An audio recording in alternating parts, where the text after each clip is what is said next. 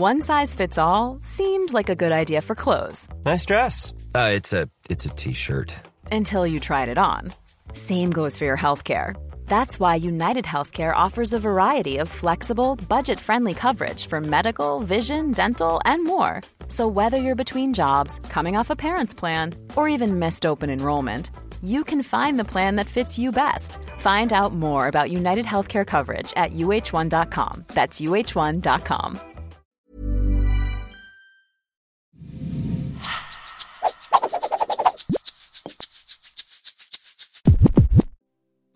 Bienvenidos a un episodio más del Emprepedia Podcast esta semana. Y ya tenía muchas ganas de, justamente grabar un episodio aquí desde mi oficina, el headquarter oficial, la oficina oficial de Emprepedia, aquí en mi oficina en, el Tecnológico Monterrey. Este, de manera muy improvisada estoy realizando esto eh, y me gustaría platicar de un tema que me apasiona bastante, que es el tema de los servicios de streaming.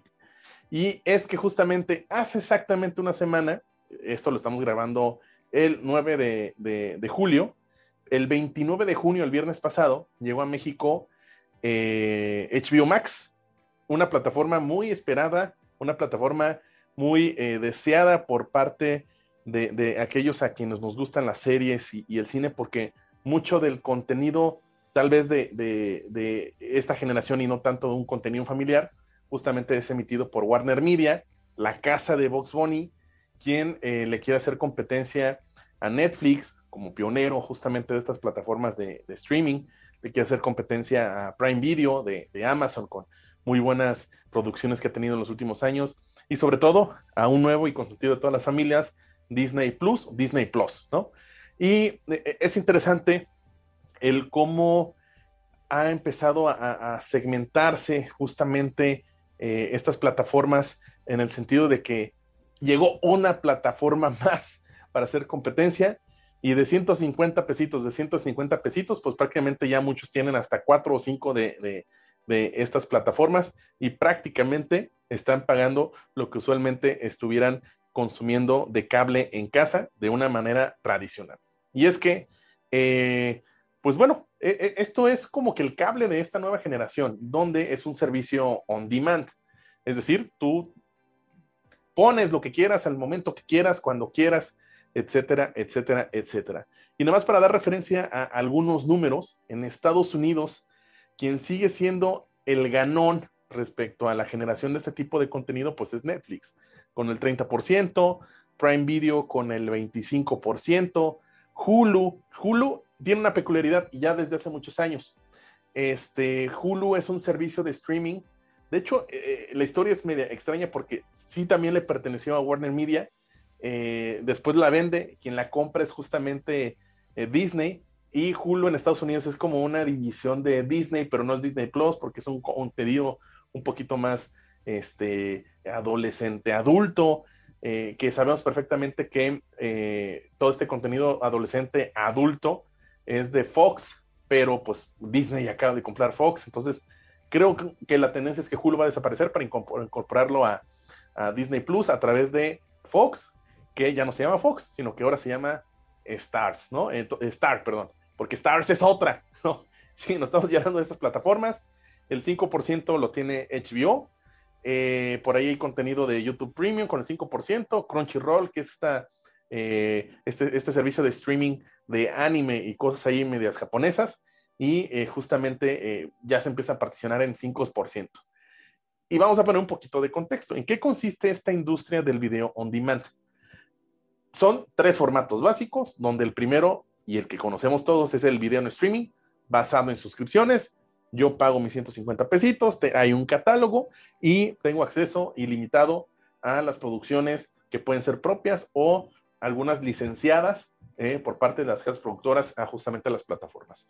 Está también el formato de video de descargas, donde el contenido en video es comprado, es digital, de cierta manera es como de lugar de comprar un DVD, este, compraras e, e, ese video digital y ya lo tienes ahí en la nube cuando lo quieras utilizar. Eh, tal vez eh, lo que nos viene más a la memoria, pues es el ejemplo de cuando era el Apple TV y justamente a través del iTunes compraban las películas, es más o menos ese, ese formato, o es ese formato básicamente. el pay-per-view que de pago de forma digital lo compras eh, o lo rentas justamente por un tiempo ilimitado.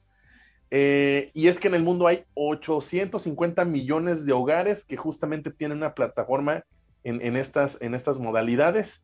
Y con la pandemia, pues obviamente se disparó. Nos pasó, creo que a todos, que justamente en la pandemia empezamos a hacer mucho más. De por sí ya éramos usuarios, muchos más usuarios de este tipo de contenidos, de películas, eh, de series.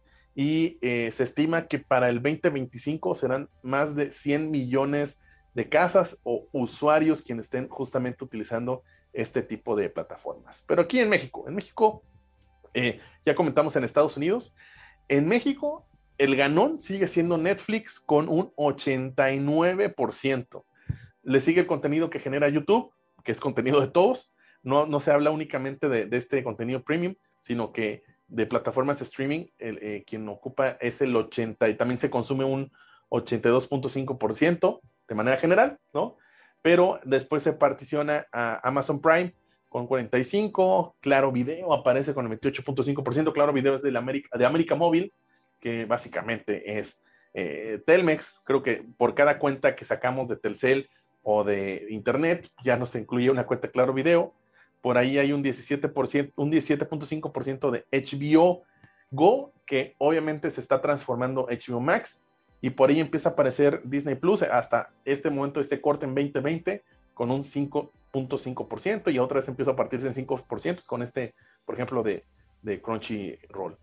La nueva normalidad, híjole, y aquí ya lo habíamos platicado ya hace algunos episodios sobre la evolución que la industria del cine, y haciendo referencia a la sala de cines, eh, tuvo que tener, o se tuvo, perdón, con, con la pandemia donde obviamente no podemos ir o no podíamos ir a las salas de cine, por lo cual tuvo que evolucionar para ver cómo las producciones iban a salir a la luz, donde empezaron a utilizar las plataformas de streaming para hacer el estreno o la premier, ¿no? Y, no podemos ir al cine.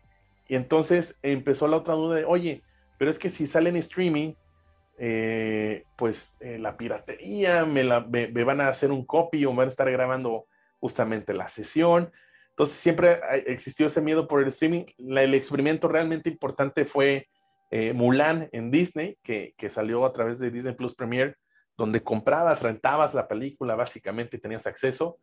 Este, por ejemplo, Christopher Nolan con Tenet se animó, dijo, ¿sabes qué? Yo no quiero por streaming, aunque haya pandemia, me animo y me aviento a hacer un estreno en cines. Sabemos que no le fue muy bien a la película, no tanto en recepción o crítica, sino justamente en taquilla por el tema de la pandemia. Por ahí hay varias producciones, tanto de, Warner como de Disney, que iban a salir en esta temporada de pandemia cuando había todavía mucha incertidumbre y dijeron, ay, me voy esperando. Y la verdad es que de ahí se modificó y en paralelo ahora están saliendo en cines, pero también en las plataformas de streaming. Eh, y, creo que esto ya llegó para quedarse en el sentido de que estará haciendo la premier en cines, pero también a la par en la plataforma de streaming de la casa productora, el estudio, etcétera, etcétera. De hecho, ya declaró HBO Max que independientemente del estreno en cine, a las pocas semanas ya aparecerá en la plataforma eh, de, streaming. Y eso nos hace pensar otra vez, ¿no? Eh, como platicamos hace unos capítulos de cuál será el futuro del cine, de la industria del cine. Valor agregado. Oye, ¿qué va a ser mi diferenciador?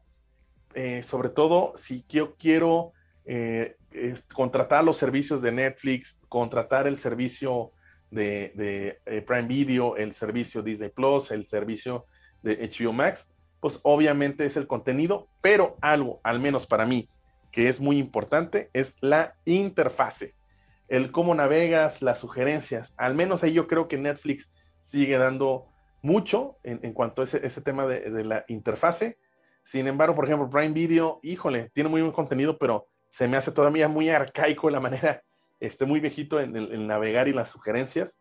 Este, y, creo que eh, eh, ahora sí que el ganador somos nosotros por la cantidad y el contenido que, se está generando justamente en, eh, en, estas plataformas de streaming. Y por ahí me animo a dar una sugerencia. En HBO Max ahorita hay, hay, un, hay un un espacio gratuito eh, como de prueba que puedes tú generar con Max eh, eh, a través de HBO Max, que es de Flight Attendant. con Kylie Coco. No sé si la recuerdan, ella era Penny en The Big Bang Theory.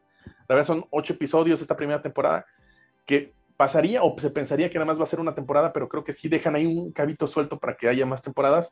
Es una verdadera joya esta serie, muy divertida, de, de ese tipo de, de, historias, series, donde debes de adivinar quién es el asesino, estilacho Clues, eh, estilacho eh, Knives Out o, Secretos y, Navajas, eh, donde tienes que adivinar quién mató a, a, que justamente fue el, el, asesinado, valga la, la, redundancia. Y aquí Kylie Cuckoo con su personaje es una zafata, di como que de la vida, la vida loca, y una mañana amanece justamente con alguien que se ligó la noche anterior y amanece muerto en la recámara del hotel y pues obviamente ella no es responsable y la van a culpar y quiere encontrar quién es el verdadero asesino. Y, otra vez, siendo reiterativos, es quién va a ser el ganador de esta gran batalla entre las plataformas de streaming. Pues el ganador vamos a ser nosotros. Ya después de ellos que se, se den de, de, de, palos en cuanto a, a ver quién hace la mejor producción, pero nosotros somos los ganones. Y haciendo por último un repaso sobre los costos, los precios que tienen estas plataformas. Netflix pues anda oscilando de 129 a 229 pesos. Eh, dependerá obviamente la cantidad de teles. Disney por ahí anda de 6 o 7 dólares.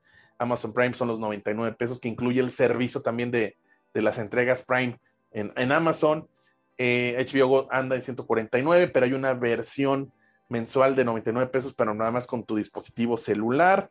Este Apple TV, que la verdad no, eh, sí tiene algunos factores diferenciales, pero creo que no es su mercado, no es su tipo de servicio y creo que va a tender a, desaparecer y anda por ahí eh, eh, en, unos 69 pesos y o, sale gratis al momento de, comprar un iPhone, un iPad, un MacBook nuevo. Y, y, y, así se están haciendo las cosas en cuanto a los precios. Y como comentamos al inicio, creo que de poquito en poquito estamos pagando incluso más que tuviéramos eh, justamente el, el, cable contratado. Otra vez, es un servicio on demand, tú eliges el momento, tú eliges qué, y el catálogo es mucho mayor de lo que usualmente ofrece justamente el cable tradicional o la tele abierta. De mi parte es todo. Recuerden que aquí nos pueden seguir en Emprepedia, arroba Emprepedia, en todas las redes sociales, en, en Facebook, Instagram, Twitter, eh, aquí en el canal de YouTube, en Emprepedia. Eh, y recuerden que aquí estamos en Emprepedia porque aquí todo lo explicamos con manzanitas. Me dio gusto verlos por aquí, otra vez de regreso en la oficina. Mom deserves the best, and there's no better place to shop for Mother's Day than Whole Foods Market. They're your destination for unbeatable savings, from premium gifts to show-stopping flowers and irresistible desserts. Start by saving 33% with Prime on all body care and candles. Then get a 15-stem bunch of tulips for just $9.99 each with Prime. Round out Mom's menu with festive rosé, irresistible berry chantilly cake, and more special treats. Come celebrate Mother's Day at Whole Foods Market. Bye.